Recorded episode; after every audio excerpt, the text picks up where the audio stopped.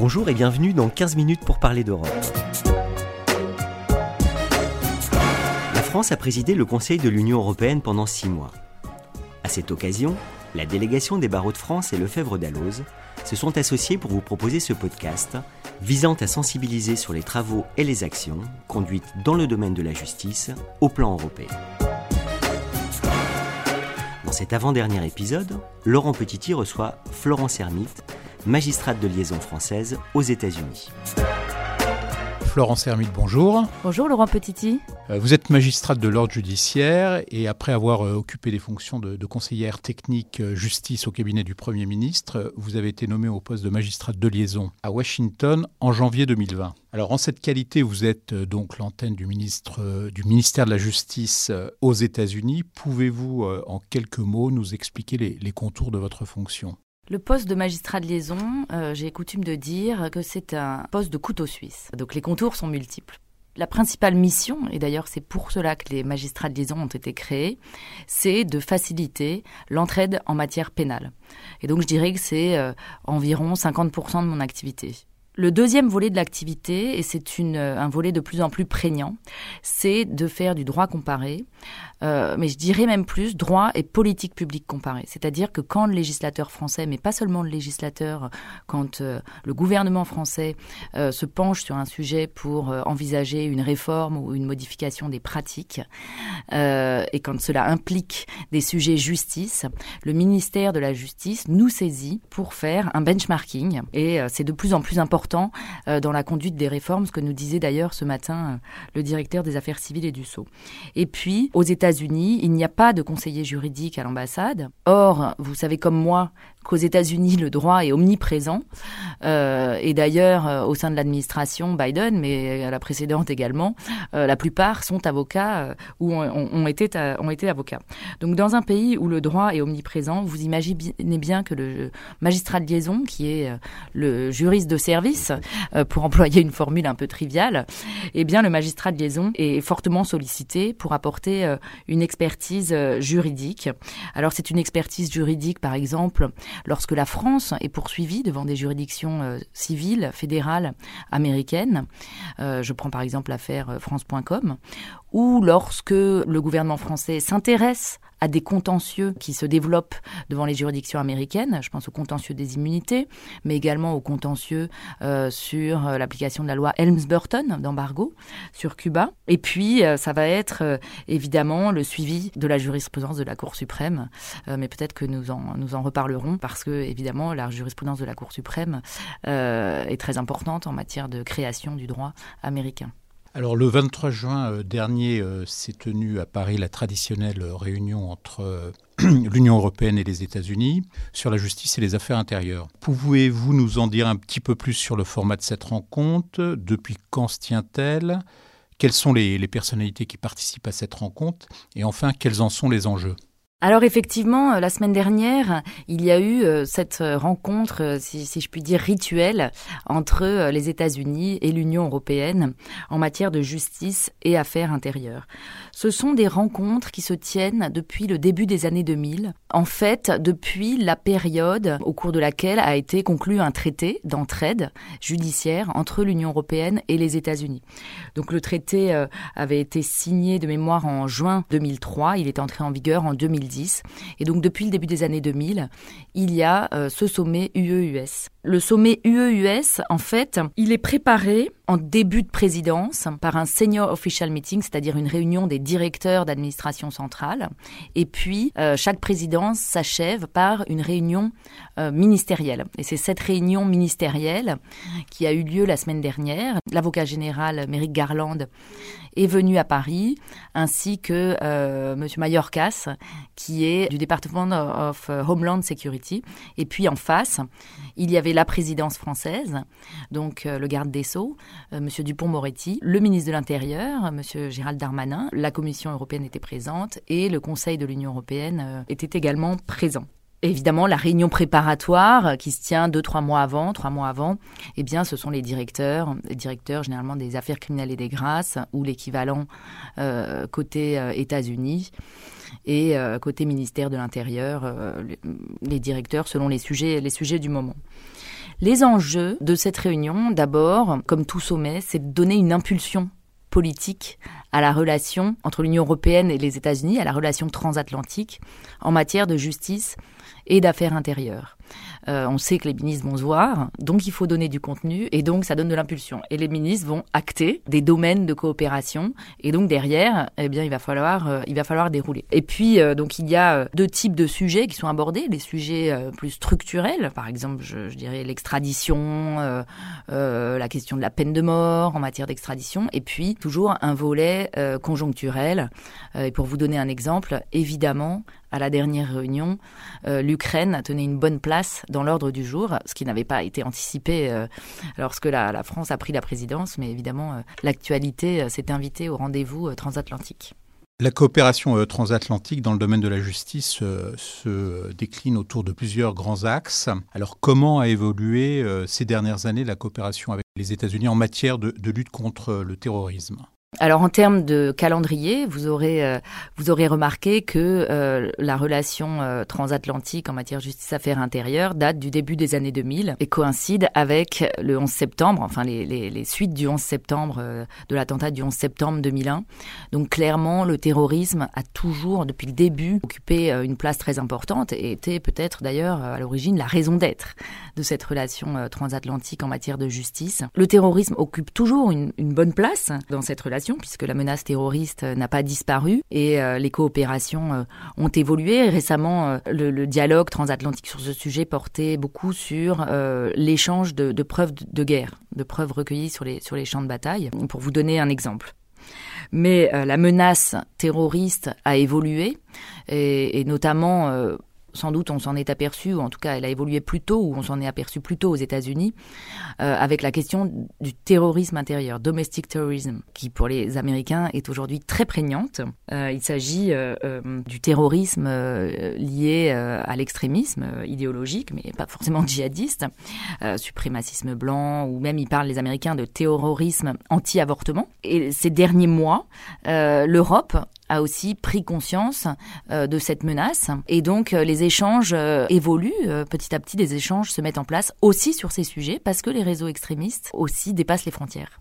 Alors, après le terrorisme, la haine en ligne, comment se, se concilie la lutte contre la haine en ligne avec le premier amendement sur la liberté d'expression? Alors ce qu'il faut comprendre, c'est que le premier amendement, et ça je m'en suis rendu compte euh, depuis deux ans que je suis aux États-Unis, le premier amendement a une portée extraterritoriale. Pourquoi le premier amendement a une portée extraterritoriale? Eh bien parce que les fournisseurs de services Internet, pour la plupart, en tout cas ceux qu'utilisent euh, notamment nos délinquants, euh, sont sur le territoire américain. Et donc, euh, en matière de haine en ligne, qui sont des infractions, c'est la loi de 1881 ou d'autres infractions du code pénal, il est fréquent que nos collègues, juges d'instruction euh, ou procureurs, en France mais aussi ailleurs en Europe, émettent des demandes d'entraide pénale internationale pour identifier qui a déversé euh, un tissu d'injure, par exemple envers la jeune Mila. Et donc ces demandes partent vers les États-Unis puisque les principaux FSI, fournisseurs de services Internet, sont là-bas. Et là, les Américains vont vous répondre, ben non, chez nous, on a le droit de détester quelqu'un et on a le droit de lui dire qu'on le déteste. On a le droit de l'injurier, euh, etc. Eh bien finalement, sans l'aide des Américains, on ne peut pas identifier qui est derrière euh, le message d'insulte. Sachant que les fournisseurs de services Internet, sur réquisition euh, policière, refusent aussi de donner cette information parce qu'ils disent, bah, nous, on respecte le premier amendement. Dans l'Union européenne, euh, en France aussi, euh, enfin en France en particulier, et dans l'Union européenne en général, où on veut mener une politique et aussi une politique pénale de lutte contre la haine en ligne, euh, on ne peut pas se satisfaire de cette fin de non-recevoir.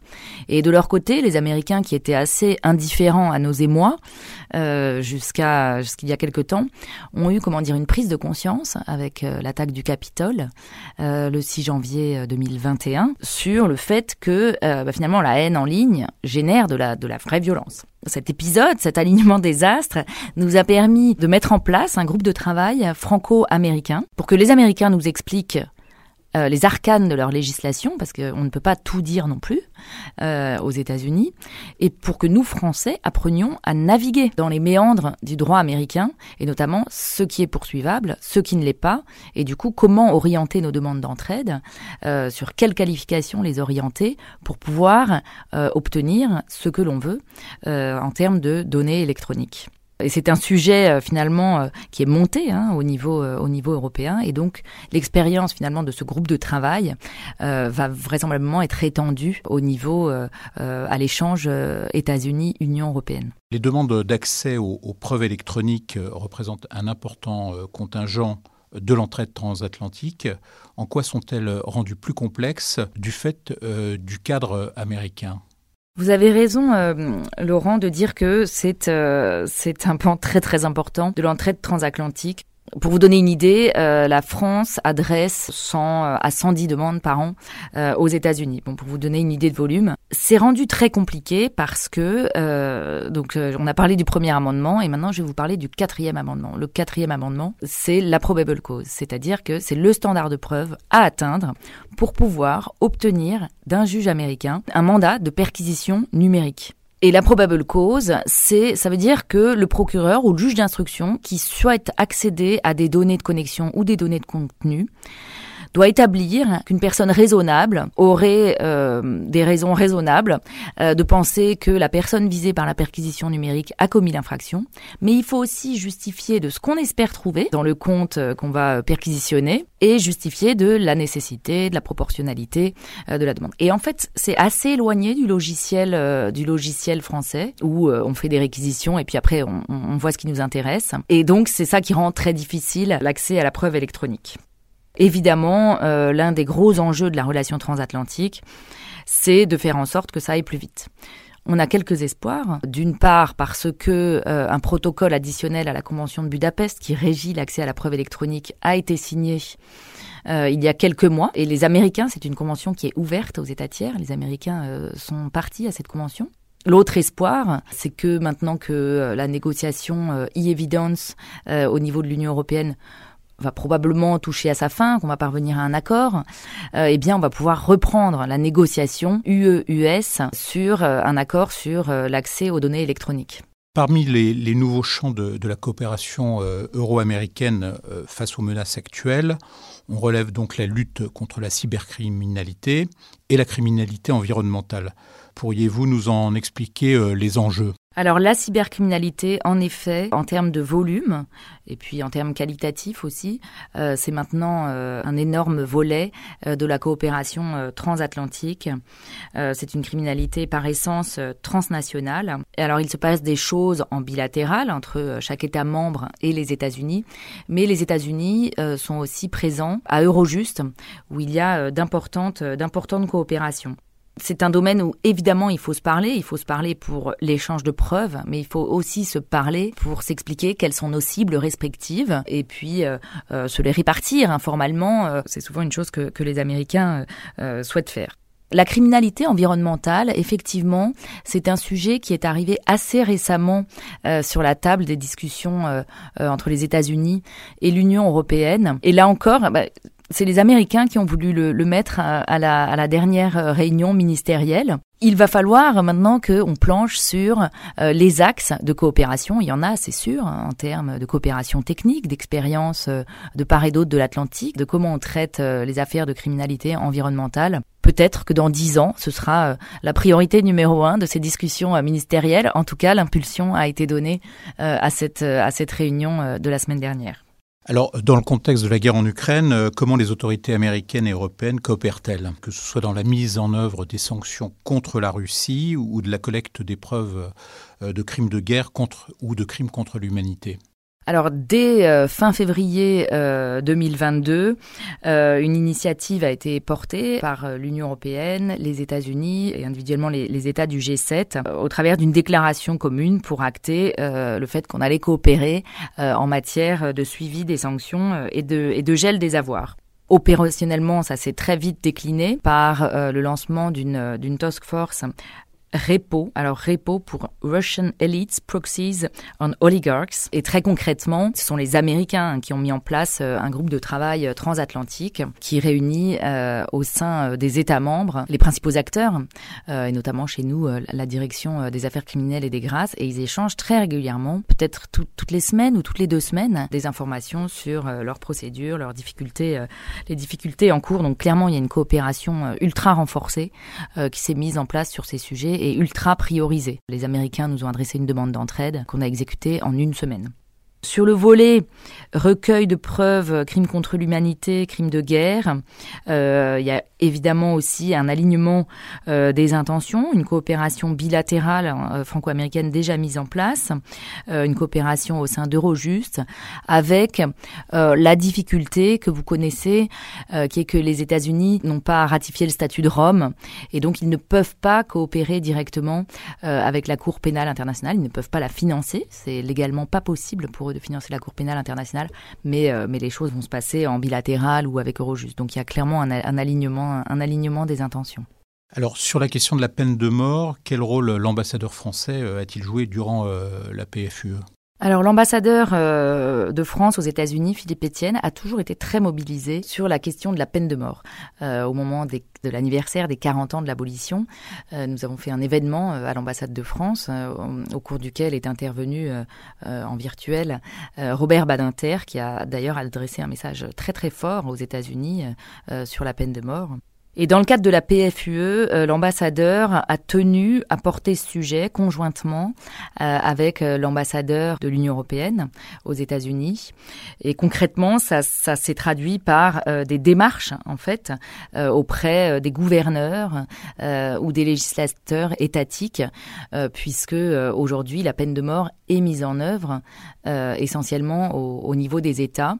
L'idée aussi pour l'ambassadeur étant que on a aujourd'hui euh, le premier président des États-Unis à avoir fait campagne, à avoir dans son programme de campagne euh, la, fin de la peine de mort. Euh, alors aujourd'hui, la situation au Congrès ne lui, permet pas d'abolir la peine de mort, mais voilà, l'ambassadeur porte ce sujet très fortement. Dernière question, le, débat sur l'avortement est, revenu sur le devant de la scène internationale à la suite de la dernière décision de la Cour suprême des, États-Unis. Selon vous, était-elle prévisible? Si oui, pourquoi? Et enfin, quelle perspective juridique et ou judiciaire s'annonce aux États-Unis? Alors prévisible, oui, cette décision l'était. Elle l'était du fait de la composition de la Cour, puisque euh, vous savez que euh, depuis euh, la nomination de Amy Barrett en octobre 2020, la Cour est composée de six juges d'obédience conservatrice face à trois juges progressistes, dans le langage américain on dit libéraux, et du reste, euh, c'était pas un objectif qui était secret. Pendant sa campagne, Donald Trump avait clairement indiqué qu'il souhaitait nommer plus de juges pour renverser Roe v. Wade. Euh, donc c'était un objectif tout à fait affiché. Prévisible aussi parce que la Cour suprême sélectionne les affaires qu'elle va examiner. Elle n'en examine qu'environ 70 par an. Et donc en sélectionnant cette affaire, en acceptant d'examiner la constitution de la loi du Mississippi qui interdit l'avortement après 15 semaines, euh, la Cour suprême envoyait déjà un signal sur peut-être la, fragilité ou ce qu'elle considérait être euh, la fragilité de la jurisprudence euh, Roe v. Wade. Et puis évidemment prévisible parce que il y a eu le 2 mai de mémoire une fuite du projet de décision de, de Samuel de Samuel Alito. Alors les perspectives, euh, les perspectives d'abord, c'est une, je crois qu'on peut dire, euh, sans se tromper, qu'il y a une crise aujourd'hui institutionnelle, une crise euh, au sein de la Cour. Aujourd'hui, 25% des Américains font confiance à la Cour suprême contre 40% en 2020. Je pense qu'en si peu de temps, c'est assez, assez significatif perspective juridique, à vrai dire au niveau fédéral, euh, les démocrates à la Chambre euh, ont déposé tout de suite un projet de loi pour euh, légaliser la, jurisprudence Roe v. Wade, mais il n'a aucune chance de, passer en l'état en des forces, si je puis dire, puisque pour que ça passe au Sénat, il faudrait qu'il y ait 60 sénateurs qui votent en, en, faveur de ce projet, ce qui est totalement illusoire. Et donc la perspective, n'est pas très réjouissante, en tout cas aux yeux de l'européenne que je suis. c'est une perspective perspective d'État désunis en fait, avec chaque État qui va euh, adapter euh, sa propre législation. Alors on a déjà des États qui ont déclenché des, ce qu'on a appelé des trigger laws, c'est-à-dire des, des, des, lois qui étaient toutes prêtes à entrer en vigueur quand sortirait l'arrêt Dobbs. on a des États au contraire qui vont légaliser le droit à l'avortement. Enfin voilà, donc il va y avoir un patchwork probablement très compliqué à articuler avec évidemment la question des voyages interétatiques euh, pour aller avorter. Florence Hermite, encore un grand merci pour euh, nous avoir euh, expliqué la situation américaine qui, on le voit bien, est de plus en plus compliquée. Merci Laurent Petiti. 15 minutes pour parler d'Europe, c'est fini pour aujourd'hui. Avec ce podcast inédit, nous espérons susciter le réflexe européen. Nous espérons donc vous retrouver, plus nombreux encore, au prochain épisode. À bientôt.